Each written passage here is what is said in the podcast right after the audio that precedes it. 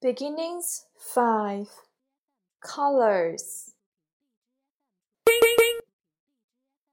This is red. A rose is red. It stands and nods by the gate. This is orange. The pumpkin is orange. It grows fat and round in the fall.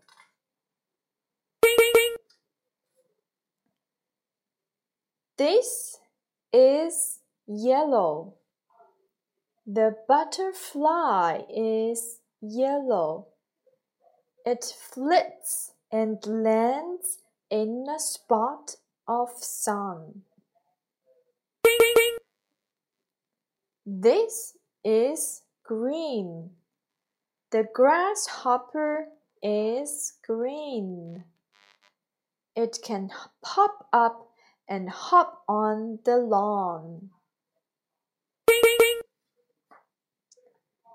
This is blue. A bluebird is blue. It sings and caws and flaps its wings. This is purple. A plum is purple. It drips and sticks to my lips. This is pink. The shell is pink. It is wet. It floats to shore and rests on the sand. The end. New service words. A.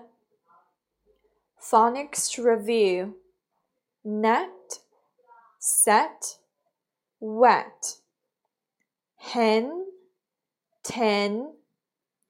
It, hit, sit, wait.